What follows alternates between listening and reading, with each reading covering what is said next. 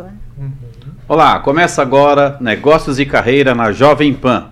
Toda quinta-feira nós temos aqui convidados especiais para tratar assuntos relevantes para ajudar você, homem e mulher de negócio, que deseja organizar as prioridades da sua vida e ter sucesso, não é verdade?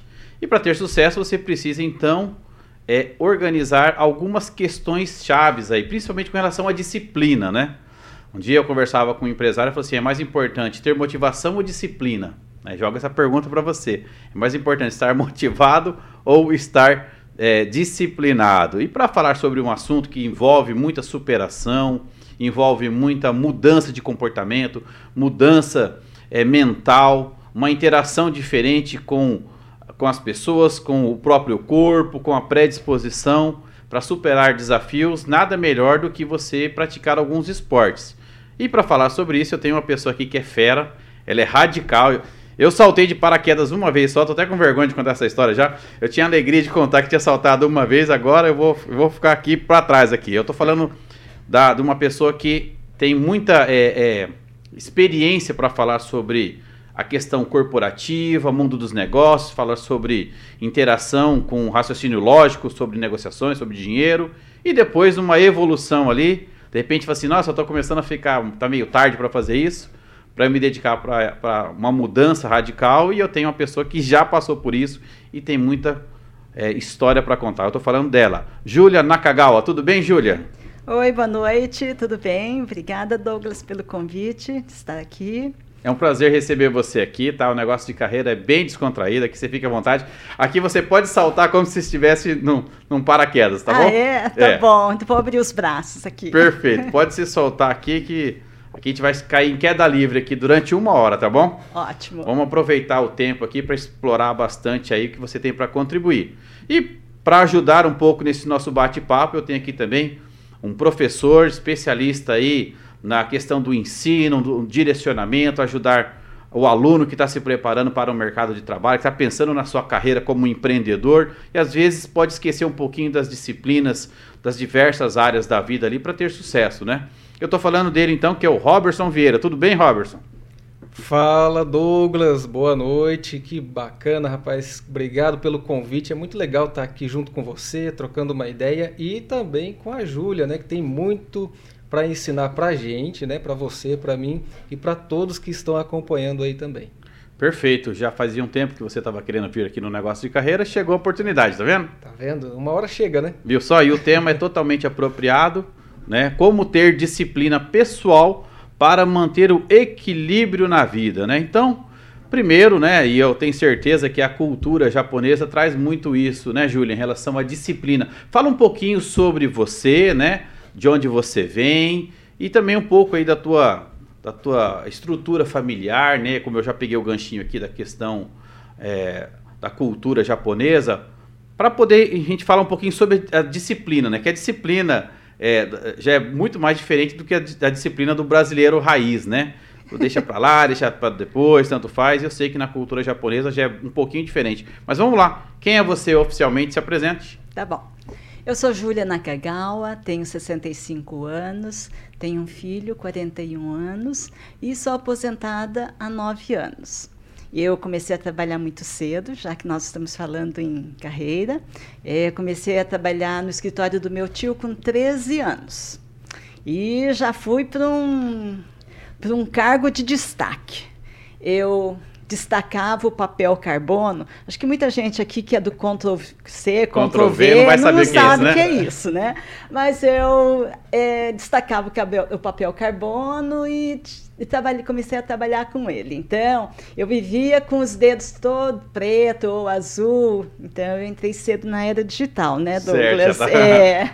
Perfeito. E aos 15 anos eu fui trabalhar na farmácia do meu pai. Tá. O meu pai, a família do meu pai é toda de farmácia. Então, quando o meu avô, à medida que os filhos iam casando, ele ia montando uma farmácia para cada filho. Okay. E eu, com 15 anos, fui trabalhar na farmácia do meu pai. E era, assim, uma farmácia é, raiz. Tá. Só tinha remédio. Ok. né? E não tinha nada desse. Não tinha um shampoo. Eu acho que o sabonete que tinha lá era só de matar sarna. Chocolate, nem falar então, né? Não, imagina. E fui trabalhar com ele, trabalhei por quase 12 anos. E aos 25 anos eu passei no concurso do Banco do Brasil. Tá. Que não era a minha meta, mas eu fui fazer companhia para uma amiga minha e nós estudamos juntas por um período. Meu pai até comprou umas apostilas para mim. Falou: não, véi, tem que estudar, né? Já que Não é pra pode- entrar ali, vai fazer bem é, feito, né? Vamos fazer bem feito, né? E já me deu o- o- as apostilas para eu estudar e tive a felicidade de, de passar. Então, Tá. aos 25 anos, eu já casada, com um filho de um ano, entrei no Banco do Brasil. Mas assim. é, Em qual cidade? Maringá. Maringá. Isso. Uhum. Eu sou maringaense, então a minha vida toda, os 65, é aqui em Maringá.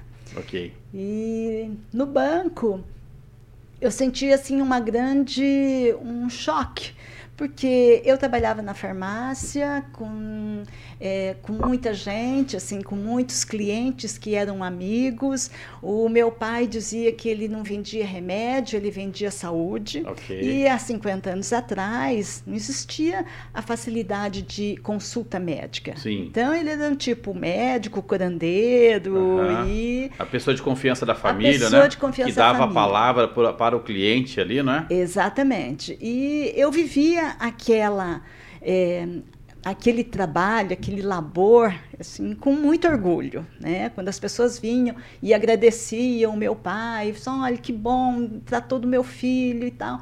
A gratidão do A cliente. gratidão. Então, isso é uma coisa assim que não tem preço, Tem preço. tem valor. Uhum. E no banco eu senti um choque porque eu fui para um setor interno. Tá. Eu separava os cheques, fazia os malotes, tudo, sozinha. E durante o meu período de experiência, por várias vezes, eu fui falar com o meu pai. Tá. Né? Pai, eu não vou aguentar trabalhar sozinha naquele. Tá muito isolada naquela- ali, É, né? muito isolada, tudo. Ele falou assim: de jeito nenhum, filha. Né? E eu soube que no dia da minha posse, Ah. o meu pai foi falar com o gerente. O que, que ele A aprontou época- lá? ah, foi. É do, a época do seu é, o Remo Longo, uma pessoa bem conhecida, É. o saudoso Remo Longo. E ele conversou com, com o seu Remo. Seu Remo, é o seguinte: a minha filha Júlia está tomando posse hoje. Eu garanto, então ele foi garantir a minha ilibada reputação. Uhum. E se caso eu não desse certo lá no banco, podia ficar tranquilo, ligasse para ele que ele levava, que me levava para a farmácia. Tá. Isso daí virou meme lá no banco, né? Uhum. Toda vez que o gerente passava lá no meu setor, eh, ele perguntava pro, pro meu superior: "E aí, tá indo tudo bem com a Júlia? Vou ter que ligar pro pai dela, Sim. ter que chamar o pai dela." Já, né? vira- já virava uma brincadeirinha com uma pressãozinha pra você, né? Exatamente. E as coisas foram mudando para mim também. Porque uma foi o reconhecimento. Esse era um trabalho que eh, demorava oito horas. Eh, eu, eh, com o meu trabalho foi para seis horas. Então, assim, mudou um pouco a- o padrão e a estrutura. Uhum. E eu vi que eu estava produzindo. Então, Ok. eu falei, ah, tem alguma coisa boa que eu estou fazendo. Você, né? você se adaptou e aceitou aque- aquela nova Aceitei. condição, né? É, aí depois me, me colocaram para vendas. Então, é, eu achei assim, foi o máximo, né? Uhum. É, Voltou pra- a ter relacionamento, né? Exatamente. Contato com o público. Exatamente. E era assim, era uma, é uma hierarquia para passar, por exemplo, de um setor de suporte para o atendimento. Então, para mim, foi assim o máximo é, é, é atender clientes com o produto que era poupança à época. Sim. Né? E no banco eu, eu vivi grande parte da minha vida, mais de 30 anos no banco, passei por muitos setores, eh, desde eh, eh, caixa, fui eh, gerente, participei da, da, da de- como gerente de exportação, Sim. fui eh, gerente de eh, agências médias e pequenas empresas e Sim. depois terminei numa agência de grande porte, agência de atacado, e me aposentei como gerente de compliance. É... Já algo mais novo, já, né? Algo mais novo. É, né? esse, esse nome Compliance surgiu o quê? Há uns 10, 15 anos, talvez? Ah, mais. Mais. Há cerca de oito anos. Oito anos, né? É, não, é 12 anos. 12 anos, é, né? 12 anos. É, mas é algo novo ainda, né? Sim. É, e- um, é um termo novo, né, em Sim. relação a, aos cuidados é, é, anticorrupção, essa ideia de, de Sim, eu- propina, né, desvio, né? Sim, a segurança era desde segurança lógica, patrimonial e de gestão de pessoas também, Sim. né? E as das operações também. Ah, legal. né? Então, depois Então- guarde isso daí que eu quero saber um pouquinho esse ganchinho do compliance aí na área de gestão de pessoas. Ah, que Despertou interesse aqui, tá? bom. Que bom. Mas dá uma segurada aí, vamos lá. E eu tô aqui também com o Robertson. Robertson, quem é você? Né? Então, como diz o coach mineiro, né? Dom que eu vim, onde que eu tô, pão que eu vou, né? Bom que eu vou, né? É, rapaz, eu tô ouvindo aqui a história da Júlia e, e é legal a gente pensar assim, quem é você, o que você faz e tal. Porque cada caminho que a gente percorre vai formando a pessoa que a gente é hoje, né?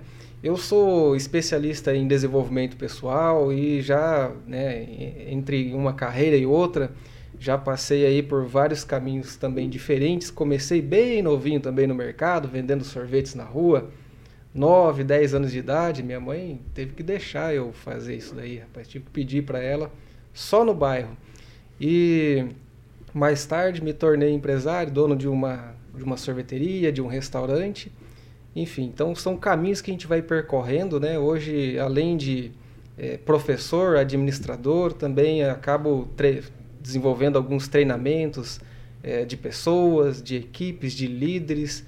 É algo que eu faço hoje como não é nem um trabalho, viu, Douglas? É esse tipo de, de, de serviço que eu, que eu acabo fazendo hoje é algo que eu me divirto de fato, né? Eu, eu até brincava quando eu levava as carreiras paralelas entre gestor e professor, que enquanto eu estou em sala de aula, enquanto eu estou num, num processo ali de treinamento e desenvolvimento, eu estou me divertindo.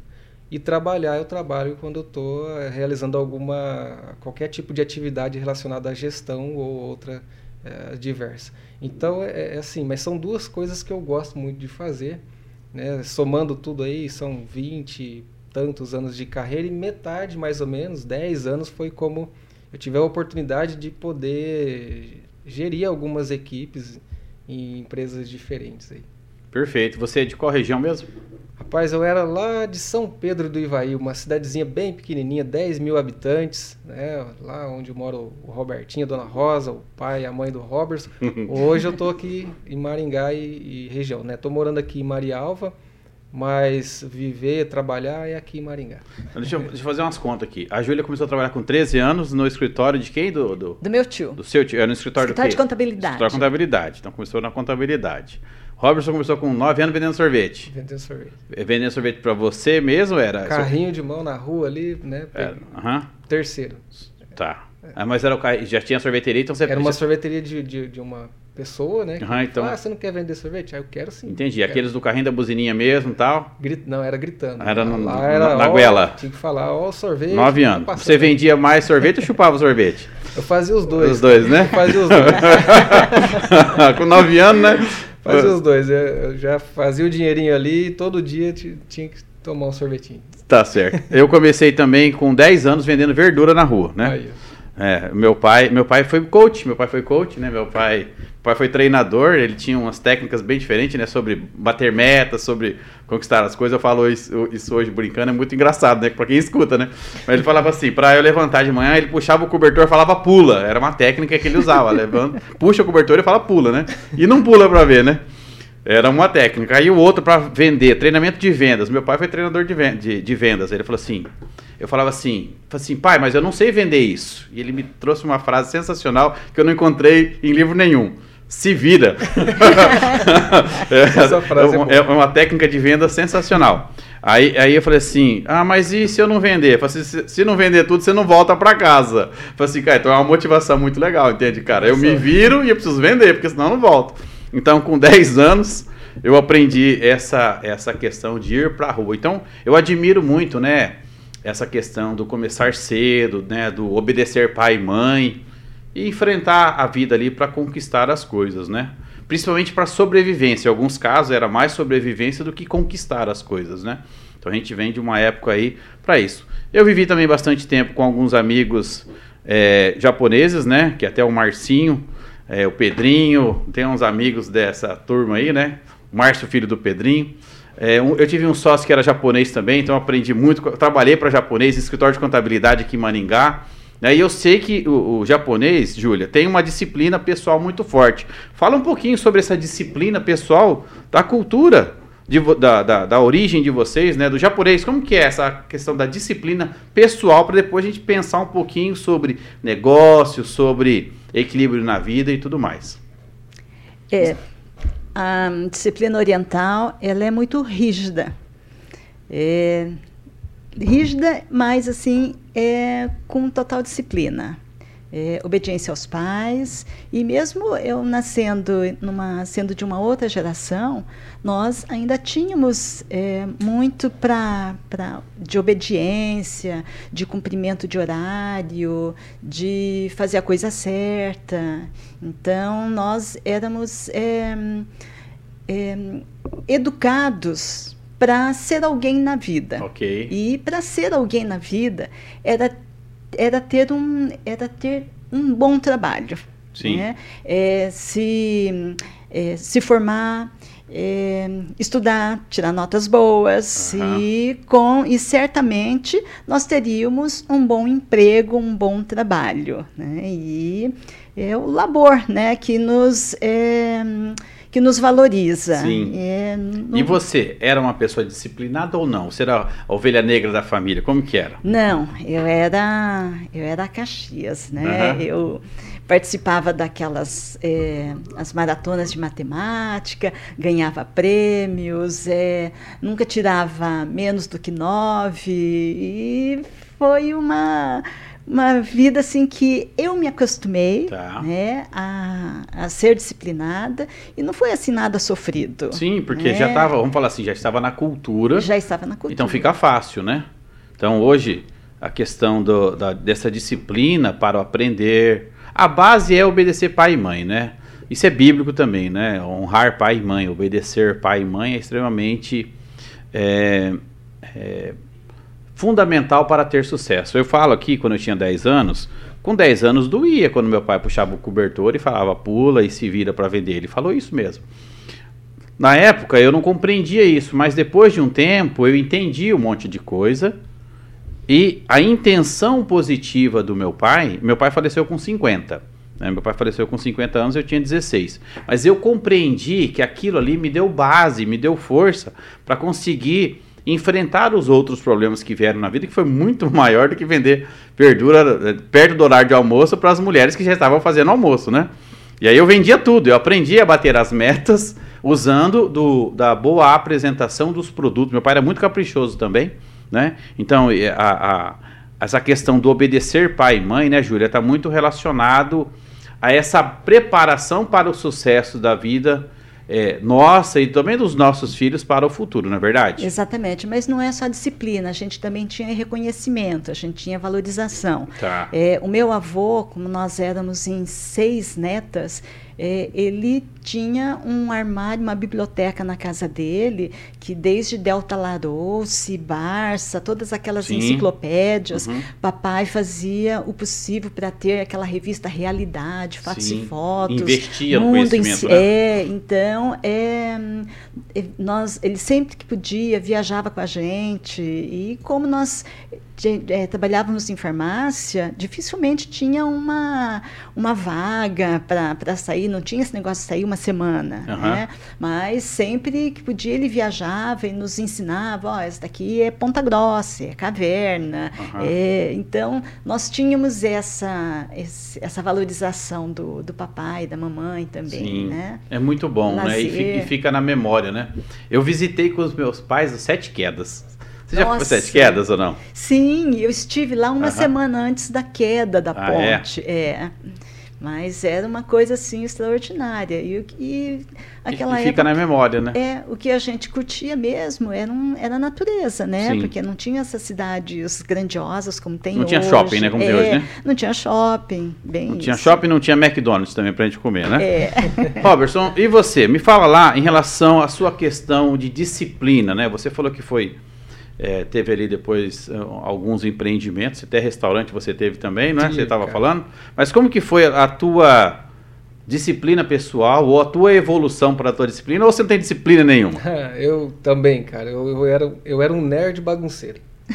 eu era um nerd bagunceiro. Era aquele que terminava tudo mais rápido primeiro e depois eu ia conversar com a galera, sabe? Sentava na frente, na, nas primeiras fileiras ali e buscava sempre ter as melhores notas e tudo. É, então, em termos de disciplina, em, em relação a, a, fazer direito e me comprometer com aquilo que eu me coloquei para fazer, eu sempre fui muito nesse estilo aí. Então, é algo que eu carrego até hoje, né? Porque é, no, no, ambiente organizacional, por exemplo, na vida de modo geral, se você não tiver o mínimo de disciplina, você não, não consegue entregar nada. E você, você tinha essa disciplina nessa época? Quando você passou a adotar desse, o nerd. O, cara, o nerd, o que é que você falou? O nerd. O nerd bagunceiro. Nerd bagunceiro. é. Um cara que, que, né, menino de 9 anos que vende sorvete e aprende ali a, a, a, a controlar o dinheiro, né, uhum. compra e venda dar troco, administrar o tanto que eu podia gastar para tomar o sorvete também no dia e sobrar, né? Para ter o então, merecimento, ter né, o merecimento, uhum. né? Era uma recompensa, né? Falei assim, não, eu mereço tomar esse sorvetinho, mas também não é tudo em sorvete. Então, eu tinha muito esse, essa coisa de controlar. Isso ia, é, é, é uma coisa, a disciplina é algo que abrange todas as áreas da vida, né? É, os brinquedos, por exemplo, que são, eram bem cuidados, é, que durava muito. Hoje eu vejo meu filho quase tem uma, um infarto. que, né? ele tem quatro anos, tadinho, mas ele é, recebe muitos brinquedos e brinca mesmo com força que quebra muito rápido. Uhum. Né? Mas tem muito ali e, e talvez por não ter muito naquela época eu cuidava um pouco mais para durar mais e ter aquilo por mais tempo. Então assim a disciplina ela, ela, ela começa desde cedo e às vezes não, mas a gente precisa descobrir ela de alguma forma para que eu não tenha prejuízos para outras áreas da vida, né? Para ter esse equilíbrio e que a Júlia eh, teve a sorte também de, de, estar numa família que isso já fazia parte da cultura, né, Júlia? Então isso é muito bacana, muito muito legal, sim. Sim. Ô, Júlia, depois você disse que fez é, diversas formações, especializações, né? Você estudou bastante também, não é? Quais Sim. são as formações que você teve ali na construção da tua carreira como profissional? Tá. Eu me formei em ciências biológicas, até porque a farmácia e a minha família estava toda ligada com a área de é, ciências eh, uhum. biológicas e eu pretendia seguir para pesquisa. Tá. E enquanto isso, eu passei no, no banco. Aí achei que eu precisava me especializar. Então, fiz uma especialização na FGV de competências gerenciais, uhum. é, fiz também um MBA lá na Unicesumar. É, de gestão, é, gestão administrativa uhum. e fiz um mestrado também em engenharia da produção com ênfase em finanças na Federal de Santa Catarina. Sim. E também é, fiz muitos cursos dentro do banco e extra banco também. É, eu fui educadora da Universidade de Banco do Brasil ah? É, na disciplina de negociação e ética.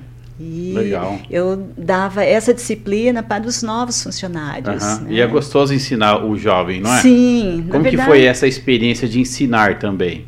Pois é, eu é, eu acho que os jovens, quando entram numa nova empresa, a primeira coisa que eles precisam conhecer é a missão, uhum. é a política de uma empresa. Uhum. Né? E quando eu via é, um, os, os, jovens entrando de, de 18 até 60 anos, de diversas profissões, eu me sentia assim muito. É, é, gratificada, sabe, uhum. de poder estar passando para eles todas essas, é, todo esse conhecimento, essas diretrizes, né? Diretrizes, esse acolhimento, exatamente. né, para aquele que chega na empresa, sim. né? Sim, e eu acho que o banco ele foi pioneiro é, nessa parte, é, nessa disciplina em ética. Tá. Né? Porque bancos, muitas vezes, eles são é, criticados porque é, é venda casada e, e, isso a gente precisa é, ensinar para um novo funcionário. Então, uhum. foi assim muito é, gratificante foi um, aprendi foi um, um aprendizado, aprendizado também, eu não é? mais aprendia é. do que ensinava. Sabia que quem mais aprende é aquele que ensina, né? Exatamente. Na verdade, eu era uma facilitadora, Exatamente. né? E não uma professora. E o que você se, o Robertson sabe disso, né? Duvido que a primeira aula que ele deu estava pronto, né? Como que foi a sua primeira aula, Robertson? Conta aí primeira aula, cara, nem lembro, mas é, eu comecei palestrando antes de dar aula. Uhum. Eu falei, eu quero dar aula, não consegui a oportunidade, falei, montei uma palestra, na época eu era conselheiro tutelar. Ah, vou montar uma palestra aqui para os jovens falando sobre drogas, sobre responsabilidade e fui. E claro, o frio na barriga que eu tenho até hoje, mas foi muito maior, né? Teve ali umas tremedeiras e tal, o coração disparando, mas normal, né? Deu tudo certo no final das contas. Mas é, o que a Júlia falou, né? Quando a gente está ensinando, a gente acaba aprendendo uhum. mais. E a cada, a cada momento que eu entrava numa sala de aula, a cada momento que eu palestrava, falava com, ensinava alguém, passava o conhecimento, a gente não ensina, a gente passa o que a gente sabe, né? E, e aquele que recebe é que vai fazer alguma coisa com aquele conhecimento que recebeu, com aquela informação. E a gente aprende muito mais com isso porque vai ficando mais é, fixado ali na nossa mente, vai ficando mais recente na memória. E quando você pratica, então, esse tipo de, de, de conhecimento que você está passando, aí sim você acaba. As suas primeiras aulas foram presenciais ou EAD? Como presenciais, foram presenciais. O EAD ele veio depois, já estava aí com seis, sete anos de, de carreira, de carreira. No, na presencial já.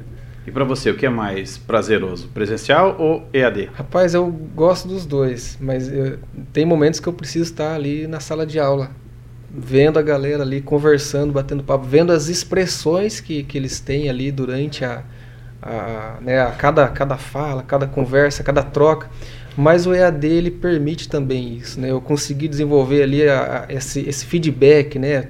Chamar a moçada para conversa. E aí, fala para mim o que, que você está achando disso, está fazendo sentido? Então me traz um pouco disso que tem também no presencial. Né? Qual Mas, o modelo é... que exige mais o professor Robson, o EAD ou presencial?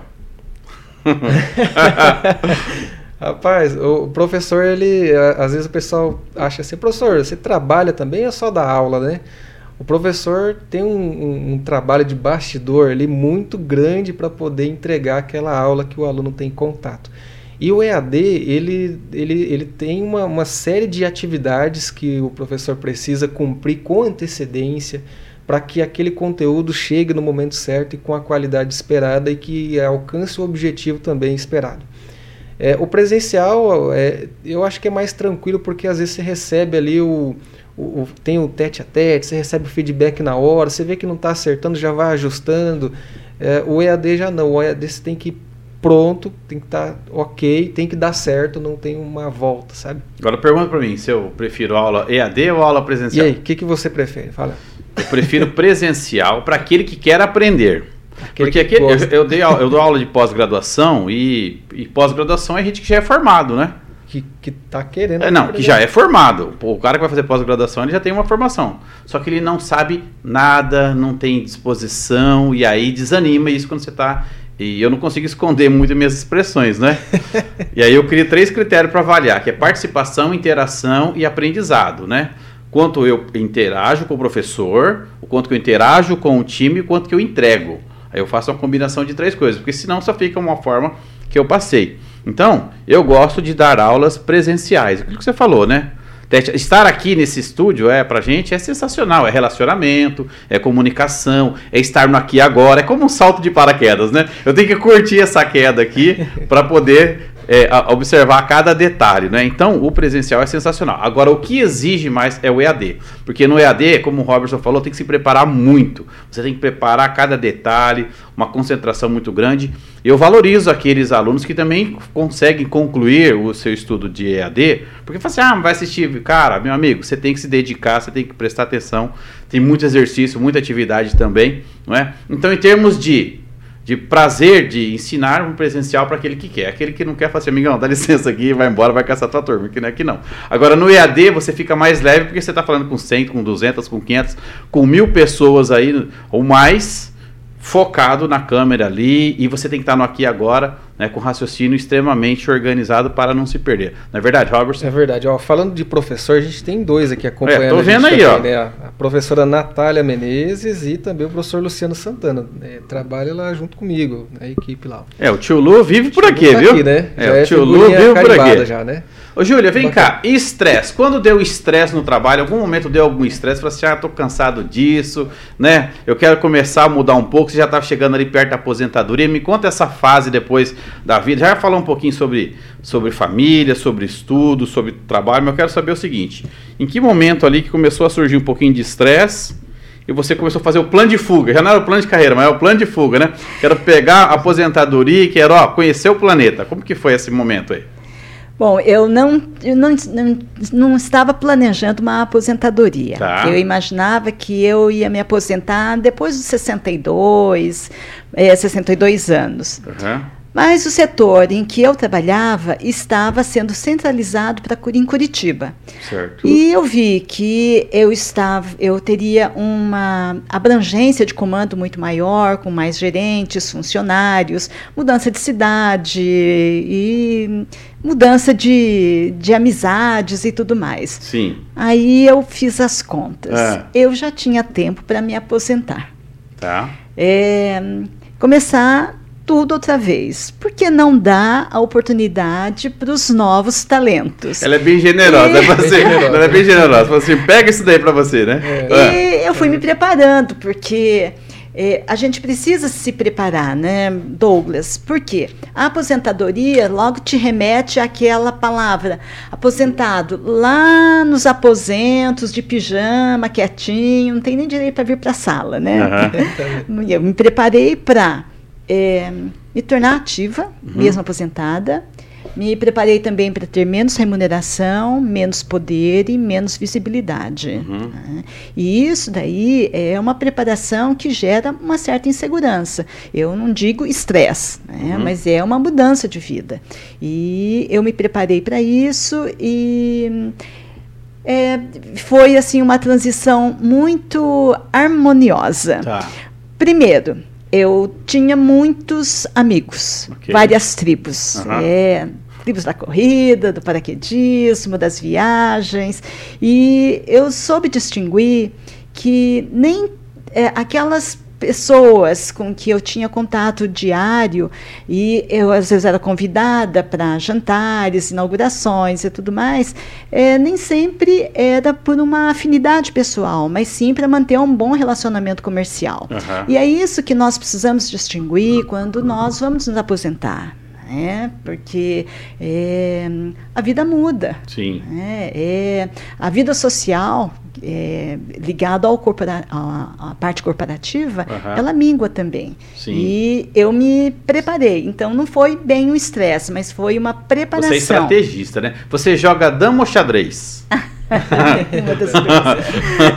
Mas eu me preparei e eu acho que a aposentadoria foi a minha melhor promoção. Tá. Eu me tornei gerente do meu tempo. Sim. E tempo é uma coisa muito valiosa, Nossa. principalmente quando você sabe aproveitar e sabe é, é, preencher o tempo com coisas boas. Sim. né? Então, depois da aposentadoria, eu fui trabalhar para o terceiro setor, no voluntariado. Sim. E- Conta, conta um pouquinho dessa, dessa etapa. E, é, Você é, é da, da, da, da questão do. da- É do- é, eu sou voluntária do Observatório Social de Não, mas tem a da questão do câncer, né? A rede Sim, feminina de combate ao câncer. É, sou embaixadora da Rede Feminina de Combate tempo? ao Câncer. Faz tempo? Ah, faz tempo. É? É. É, Eu faço parte também de um grupo de mulheres que chama a União Flor de Lótus, que são de empresárias é, e mulheres que têm como missão o desenvolvimento das mulheres. Sim. Então, do universo feminino, Sim. né? que seria exercer a sororidade, que é fazer com que mulheres à sua volta cresçam também. Aham. né? É, então, eu sou voluntária do Observatório Social de Maringá, que fiscaliza as contas públicas, e também é, do, da Noroeste Garantias, que é uma entidade sem fins lucrativos é, ligada à associação comercial. Sim. Ela presta garantias para que o micro e pequeno empresário. Isso tudo como voluntária? Obtenha crédito, sim, como voluntário. Legal. Então eu você continua, de certa forma, contribuindo com conhecimento, né? Sim, eu acho que eu não me não distanciei parou, né? do é. meu. É, do, da, da, da, do trabalho, né? da atividade que eu fazia. Uhum. E eu acho que é uma forma de gratidão à vida, né? Sim. Devolver um pouco o que o mundo me trouxe. Então, eu me sinto muito. É, realizada. realizada com esse trabalho voluntário. Perfeito. E logo que eu me aposentei, eu fui também ser voluntária da Copa do Mundo. Ah, conta essa daí. É, é. Não, olha, olha só, né? Tá vendo, Robson? Né? Olha só, Copa do Mundo. Como que Copa foi isso? Mundo. E você sabe que foi uma foi quando eu achei que eu tinha demorado muito para entrar no voluntariado. Tá. Porque numa sala de 60 pessoas em que eles estavam entrevistando, é, quando eles perguntavam é, qual a sua experiência com voluntariado, eu não tinha nada para contar. Assim, essa agora só, né? É, aí eu via universidades, ah, eu, eu faço, é, sou Universidade da Engenharia, nós construímos é, tijolos de material reciclado, aí uma nutricionista que ajudava o Hospital de, do Câncer, e eu vi que, ah, não, essa daqui eu não vou entrar, vou ficar para é, para o escanteio, né? E eu acho que uma das condições que fizeram com que eu fosse escolhida, acho que foi o meu, meu histórico é, de trabalho. Sim. Porque eu fui, é, participei da equipe que é, recepcionava os chefes de Estado que vinham de outros países para assistir os jogos. Tá. E isso daí eu tive que é, conceder autorização. De, de? Essa, 2014. 2014. É. Eu tive que conceder autorização para que fizesse uma varredura na minha vida. Sim. Né? E essa foi a, a primeira é, ligada ao esporte. E na segunda foi nas Olimpíadas do Rio, em 2016. Tá. Eu fui voluntária na é, na pista de ciclismo. Legal. Ciclismo de pista. Já que eu estava aprendendo a pedalar, né? Uhum. Então foi uma oportunidade para eu trabalhar nessa área. Então eu continuo ativamente trabalhando no, no, terceiro setor. Perfeito. E agora, Nossa. como a gente fala um pouquinho sobre a questão do equilíbrio da vida, existem ferramentas de coach aí que contribuem, que ajudam a pensar, né? Porque o que, qual é o grande papel do coach? O coach verdadeiro, ele não opina, ele não sugere, ele não dá conselho. Tem muita coach mequetrefe por aí que acaba é, querendo ser mentor de uma coisa que não existe, né? O coach, ele ajuda o outro a pensar. Existem ferramentas de coach que facilitam o processo para que o coach ele olhe para a vida dele de uma forma mais estruturada e estabeleça ali os pontos que ele consegue melhorar, aquilo que já está com mais destaque e tudo mais.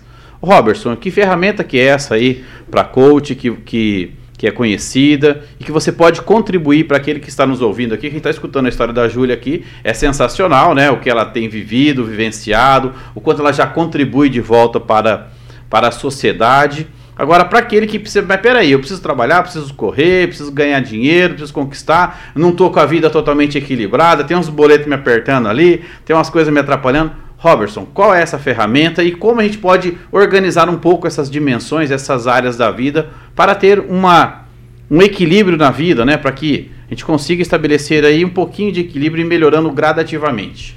A gente já falou aqui sobre é, o histórico né, de carreira da Júlia, contei um pouquinho também. A gente tem que pensar, quando fala de disciplina na vida e equilíbrio, a gente tem que pensar numa palavra muito importante que é, não é de, de hoje que se fala dela, que é o tal do autoconhecimento.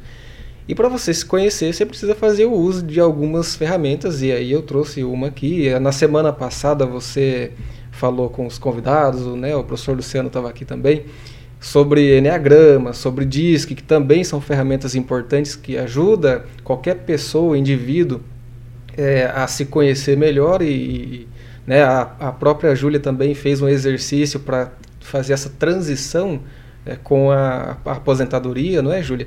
E aí a, a, gente tem uma que é muito simples, o, o Douglas, muito usada por, por, pelos coaches, que é a roda da vida. Certo. É, a roda da vida ela é uma ferramenta que qualquer pessoa, se você baixar aí na internet, ver alguns modelos, você pode é, desenhar, né, à mão mesmo aí, começar a fazer aí, começar a, a pensar sobre algumas áreas da sua vida que faz sentido para você e que, e que você pode olhar para elas e falar: será que eu estou bem nessa área aqui? Será que eu não estou? O que, que eu preciso fazer para poder melhorar e alcançar um equilíbrio maior? Será que eu preciso ter mais disciplina nessa área da minha vida para eu alcançar resultados melhores e talvez até acabar com alguma falha, algum problema, algum, né, algum ponto de melhoria que eu tenho aqui?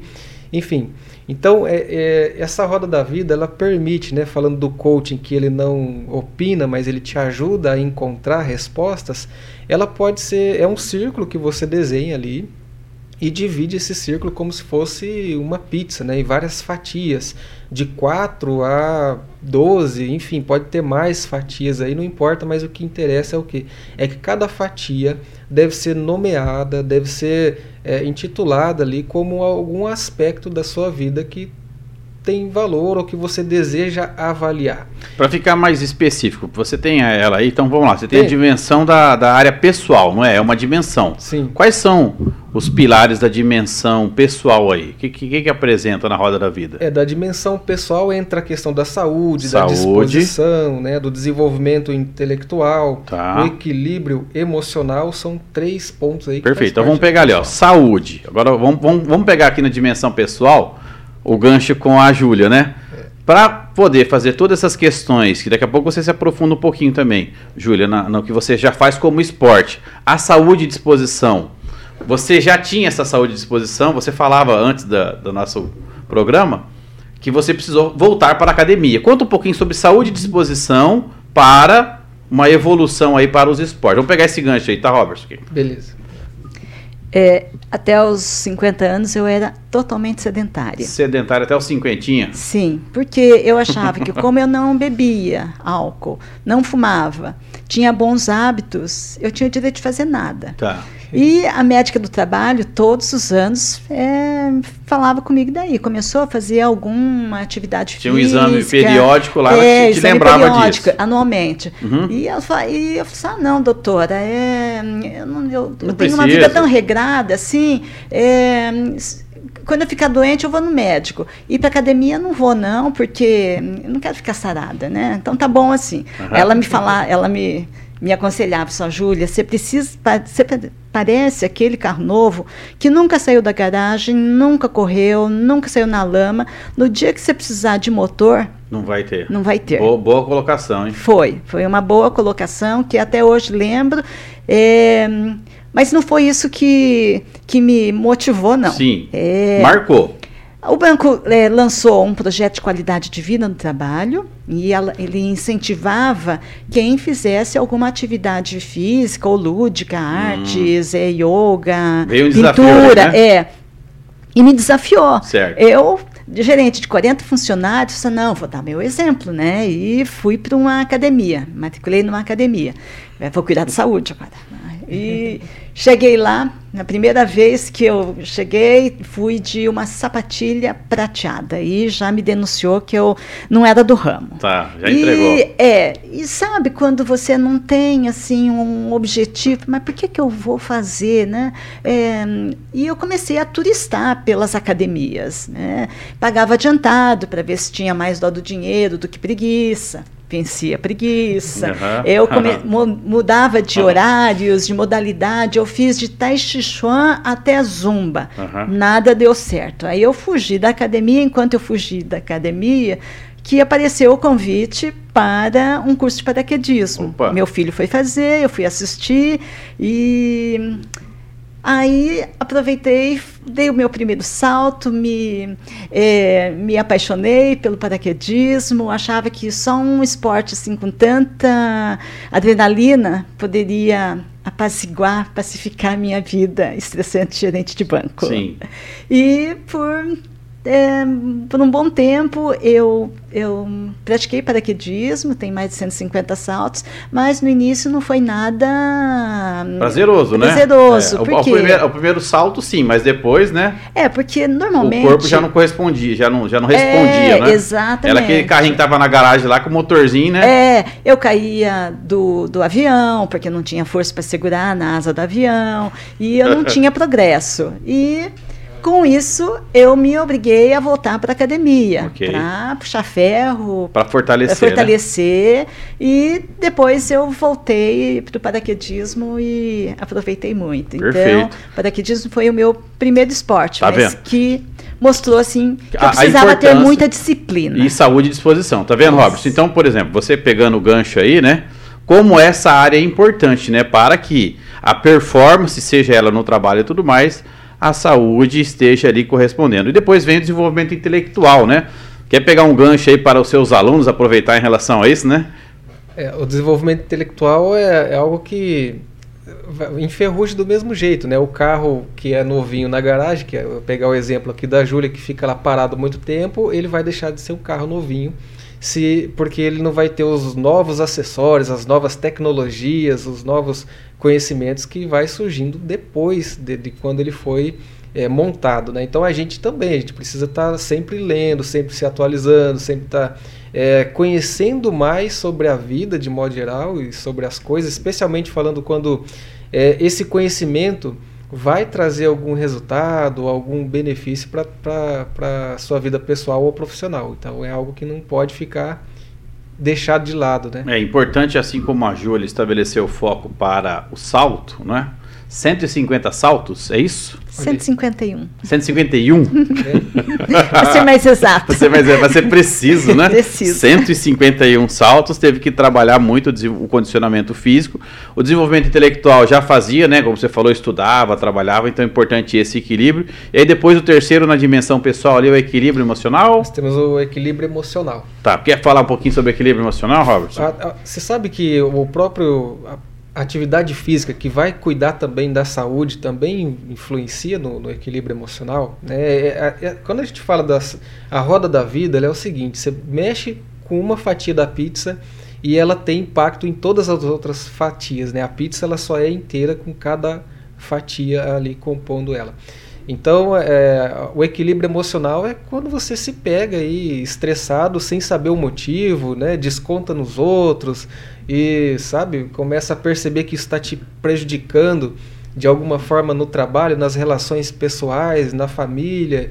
É algo também que merece atenção total. Se você se perceber é, saindo ali do eixo, né, percebendo que as tuas atitudes não estão sendo saudáveis, né, está, está prejudicando a sua vida com os outros, né, com as pessoas que faz parte do seu da sua convivência aí, tem que ser trabalhado também, tem que buscar ajuda. Muitas vezes você precisa de terapia, talvez, né, mas tem que ter algo aí que que te Você fortalece. sabe, fazer uma pergunta aqui. Você sabe qual é a diferença do para saber se você está com estresse ou se está cansado ou não?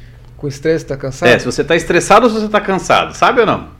No, no meu caso, eu sei. Qual que é? No meu caso, eu apresento alguns sintomas de Sim. estresse, né? A- a- o seu corpo Começo, ele responde, ele notifica. Mas tem, tem uma técnica que o Mário Sérgio Cortella diz que é facinho, é um testezinho simples para você saber se você está estressado ou está cansado. Pensa nisso e amanhã você identifica.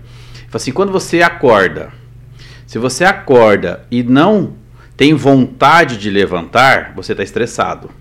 Quando você acorda e fala assim, ah, cara, quero dormir um pouquinho mais, você está cansado. Então, é um exercício simples que faz total diferença, sabe assim? Fala assim, cara, puxa, cara, eu acordei cedo, mas eu não tô afim de levantar. Né? É estresse. Puxa, cara, tenho que enfrentar alguma coisa. Agora eu acordo cedo e falo assim, nossa, mas vontade de dormir um pouquinho mais? Aí é só cansaço, Tá entende? cansado. Um exercício simples que faz total diferença, né? Faz. Aí se você pega e começa a fazer um balanço da vida ali, você vai ver se você está mais estressado ou mais cansado, não é? Beleza, então com relação a- aos três pilares aí da, da dimensão pessoal, já fica a dica aí, né, em relação à saúde, a questão do desenvolvimento intelectual com foco, né? Assim foco. como a, a Júlia falou, fez diversos treinamentos conforme as condições que estava, seja lá na farmácia, aí depois quando entrou no banco para se destacar, e depois veio a contribuição aí com a sociedade, que é as atuações que você faz hoje. Perfeito. Júlia, vem cá. Aí depois disso, você começou a fazer outros tipos de esporte, né? Quais são esses esportes que você começou a fazer ali? Porque não foi só o paraquedismo, né? Você fez outras coisas que a gente está sabendo aqui, quero que você compartilhe também. O que, que é isso? Você aprendeu a andar de bicicleta bem cedinho? Como que foi? É, eu aprendi cedinho, mas esqueci, né? Tá. Porque é, fazia muitos anos que eu não andava de bicicleta. É, eu, vou- eu entrei na corrida é, no ambiente da academia. Tá. Porque naquele ambiente, ah, é, vai ter a Tiradentes, ah, então fui, entrei, corri a minha primeira corrida, que foi 5 quilômetros, me apaixonei, porque eu acho que é um esporte libertador. Você não precisa de equipe, você não precisa de um juiz, nem de uma quadra, você põe o tênis é, e, e sai para correr. E eu me apaixonei pela corrida, é, te- participei de mais de 50 provas de corrida, duas 151 maratonas. saltos, 50 corridas. Eu só tô contabilizando aqui. Vamos lá. Eu vou trazer uns carbono aqui para você. Tá bom. Então destacar, né? Você destacar de novo. É, duas maratonas e 22 meias maratonas. Tá. Dessa, a minha primeira maratona foi assim algo inusitado, porque eu e uma amiga, a Renata Mestriner, A, nós a- estávamos- Renata é minha cliente, conheço ela. Ela adora é, balonismo, que chama, né? Sim, e foi ela que me levou para o paraquedismo. Ah, é bem o modelo dela, né? Ela que É, arrastou você para é, isso, né? Ela é paraquedista, balonista, mergulhadora e se tornou maratonista comigo Bom, também. Renata, você está desafiada a vir aqui bater um papo, falar sobre tudo isso, Isso daqui. mesmo, Pronto, eu ela tem muita história para contar, viu? Tem. E nós fomos para a Escandinávia, para a Noruega, e estava tendo uma, eh, uma maratona lá na Noruega. E nós Tá. conversamos com o nosso treinador, disse, olha, nós queremos fazer só 21 quilômetros, então nesse ponto aqui do mapa nós vamos voltar. Quando na- na- nós chegamos na- no quilômetro 21, era mata fechada e nós pedimos o táxi, né? Tá. E os, os organizadores começaram a dar risada. Aham. Vocês sabem que vocês estão participando da grande maratona da floresta da Noruega? Eu falei, não, mas nós vimos um, o carrinho no mapa. O carrinho era o, a ambulância. Aham. E não teve jeito, nós voltamos, eh, completamos a maratona. Ou você termina, ou você termina, É, né? exatamente. Então, isso nós, eu, Hum. nós levamos para o lado corporativo também Uhum. é uma, um dado mal interpretado, Uhum. né, que nos levou numa situação e que não tinha jeito, né, e muitas vezes numa empresa acontece isso, né, Sim. nem sempre o planejado, então a informação que, que se conseguiu era é, verdadeira. Suficiente né. para aquela É, situação, né? mas nisso nós tivemos mais sorte que o juízo. Tá. Ao invés de ser desclassificada de uma maratona, nós saímos com o título de maratonista. Depois, quando eh, eu vendi, re- resolvi vender o meu paraquedas, porque o meu paraquedas ele estava muito rápido. Na verdade, ele não estava tão rápido. Eu acho que eh, as minhas, eh, os meus domínios estavam mais lentos. Então eu achei, falei, não, eu vou vender o meu paraquedas e depois eu compro então um maior, né, que Certo. me dê mais segurança, tudo. E nisso, quando eu vendi o paraquedas, eu li numa revista de esporte. Ah, Kilimanjaro, onde pessoas comuns conseguem feitos extraordinários. Nossa, eu. isso. Eu, é, é isso que eu quero. É isso que É isso que eu quero. Já que eu não, não tô sem paraquedas, vou ficar um bom tempo sem saltar, eu vou viver nas nuvens e, e para isso, nos treinamentos, eu tive que subir alguns picos, o Pico Paraná, o Ah. Morro da Satuba lá em Santa Catarina. E então- haja disposição e saúde aí, né, Robert? é, haja afinal de contas a gente precisava treinar, Ah. né? Isso com quantos anos? disciplina, 18 anos? Não, eu, já, eu subi o Kilimanjaro com 60 Que isso, anos. não, mas 60 anos tem que estar no É, sofá. Não, 59 Ô, anos. Júlia, você, isso. mas peraí, isso, isso daí, não, você é sofá, né? Precisa de sofá, precisa de deitar, assistir. E Quando foi assistir Netflix. assim, um foi um foi desafiador porque eu percebi que mesmo aposentada foi assim uma celebração da minha aposentadoria, Tá. sabe? Fazia poucos meses que eu estava aposentada e então foi assim é, foi uma comemoração. Então, eu subi o Kilimanjaro, quase 6 mil metros, e depois aproveitamos e estava tendo uma meia maratona lá no Kilimanjaro, nós, nós corremos também essa daí, Sim. eu e a Renata. Qual é o grande aprendizado em subir esse, esse tipo, participar desse tipo de atividade, esse tipo de desafio? É a persistência, é a administração dos recursos? Qual que é a grande lição que você pode falar assim, olha, você que quer um objetivo, que às vezes quer desistir, qual que é o grande aprendizado? O que, que se extrai verdadeiramente quando você está envolvido com atividades nesses estilos que você fala? É treinamento, é preparação, Tá, é conhecer. tá. né? Conhecer todos os detalhes. É, e outra, uma, é uma, uma é, muito importante em qualquer desafio é a equipe. Tá. Então, é, nós subimos em duas mulheres. É, foi, numa, foi uma expedição de cinco dias e uma noite é, com uma equipe. Então, para duas pessoas, era uma equipe de 13 tá. é, é, é, guias. Uhum. E cada um com o seu papel. Nada podia faltar. Legal. É. Então, eles levavam desde botijão de gás, água mineral. Então, toda a preparação. Olha só, olha só, Robson, olha só o que ela fala. Ó. Hoje eu fiz a pesquisa lá no LinkedIn sobre a descrição do cargo. Você fala, cada um desses tinha o seu papel nenhum podia faltar e tinha ali toda uma série de cuidados e equipamentos, não é isso? Exatamente. As organizações levam pau hoje, sabe por quê? Eu fiz uma pesquisa no LinkedIn, tem mais de 80% não sabe ou não recebeu a descrição do cargo, ou seja, o que é que eu vou fazer aqui? E 20% ali recebeu e sabe o que tem que fazer. Nos esportes, numa caminhada dessa, imagina 80% não sabe o que tem que fazer, né? Os seus instrutores. O que que acontece? Um fracasso na equipe, né, Robertson? Então, qual que é o qual que é a percepção que você pode usar aí em relação à dimensão da roda da vida e, e também em relação ao corporativo, com base nisso que a Júlia fala, de estar inteirado com o time para conquistar e chegar até o final? Se você não sabe para onde você está indo, você vai para qualquer lugar e faz tudo de qualquer jeito, né? Você pode comete erros dessa forma. Não sei o que fazer e, e quem vai ser o responsável por isso, né? No, no caso da, das empresas, vai ser o, a, o empregador que não passou, não, não, treinou, não entregou ali a descrição de cargo, não, não, não informou né, o, o, aquele, o talento, o novo profissional que está chegando. Agora, quando a gente leva para o lado, para a dimensão pessoal, o responsável é, é, cada um. Né? É você, sou eu, né? a gente é responsável pelas nossas escolhas e por estar tá dando errado em alguns é, ambientes aí. Quem que é responsável por eu não estar tá cuidando da área, da minha, do meu é, âmbito intelectual, né? Quem que é o responsável por eu não estar tá cuidando da minha saúde? Quem que é o responsável por eu não estar tá cuidando do meu equilíbrio emocional? É, normal, né, do, do, ser humano é culpar o outro, né? Ah, eu estou nervoso porque fulano, cicrano fez isso, fez aquilo. Mas na verdade a gente precisa ter esse autoconhecimento, olhar e entender o que que me fez é, sair da linha, sair, perder esse equilíbrio, ou por que, que eu não estou cuidando da minha saúde, que é minha saúde, né? Enfim, então é responsabilidade de cada um. Robertson, estamos chegando no final aqui, viu, Júlia? Estamos tá chegando no né? finalzinho né? aqui, né? É, não vai dar para a gente dar uma volta na roda da vida como um todo, mas escolhe uma dimensão e um ponto aí que você julga relevante para poder deixar aí como direcionamento para aquele que está nos ouvindo. Vamos lá, o Douglas, é, assim, eu, na verdade eu vou trazer cinco, mas não vou comentar sobre os cinco. É, como eu falei, você pode escolher quais, né, quais o, a, as fatias de pizza você vai colocar na sua roda da vida.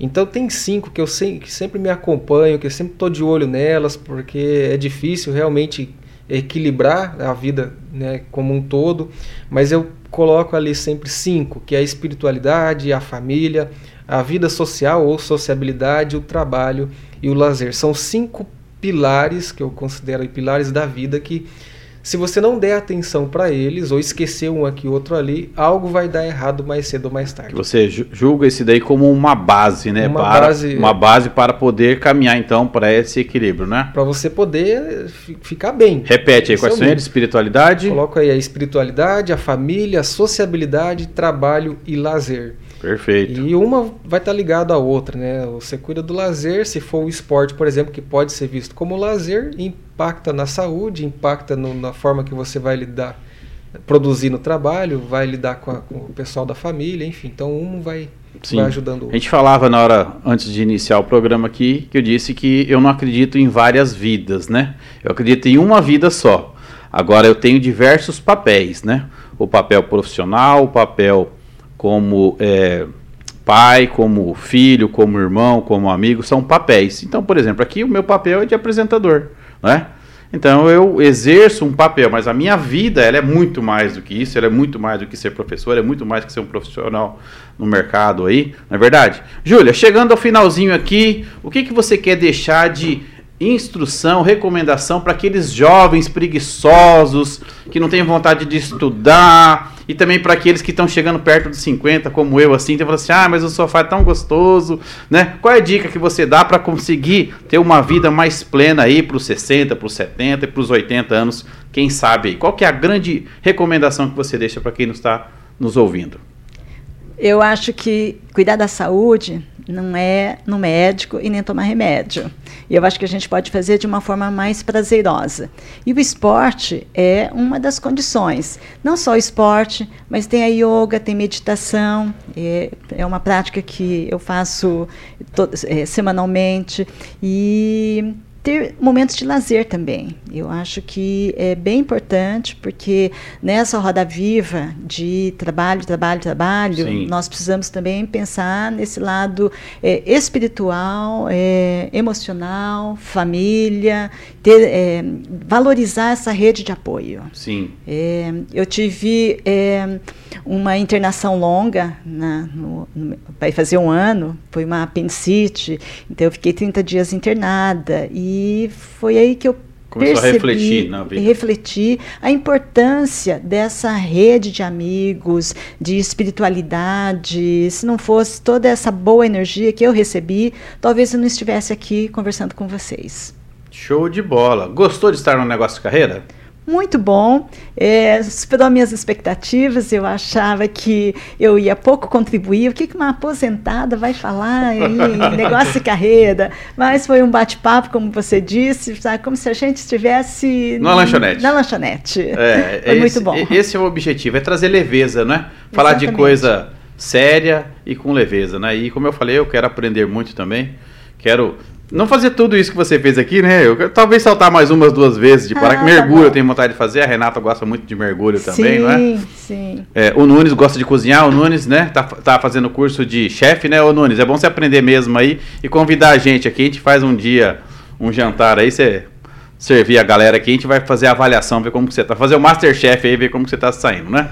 Robertson, e daí, vamos lá, chegando ao final do negócio carreira, o que, que você achou de estar aqui hoje? Vamos lá, cara. A Júlia falou, ah, será que eu vou contribuir, né? Tudo que ela falou aqui, esse exemplo que ela trouxe aqui, serve para qualquer pessoa, né? Enquanto indivíduo, né? Olhando para si mesmo, fazendo parte de uma equipe, ou como líder, gestor de uma empresa, de uma organização.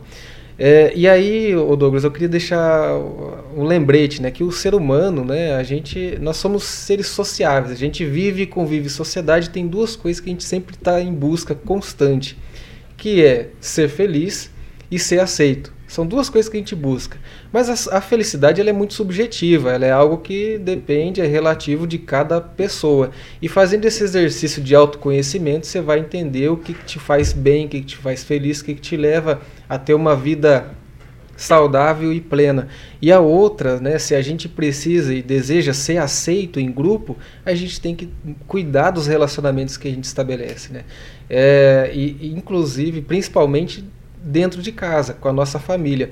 Aqueles que conseguem é, ter uma boa convivência em casa, porque em casa a gente se revela, né? Nós somos verdadeiros, a gente ofende aqueles que a gente ama com muito mais facilidade, a gente briga. E se você conseguir treinar esse, esse relacionamento, que às vezes é muito difícil, mas é, aí não tem, aí fora de casa vai ser muito mais fácil, né?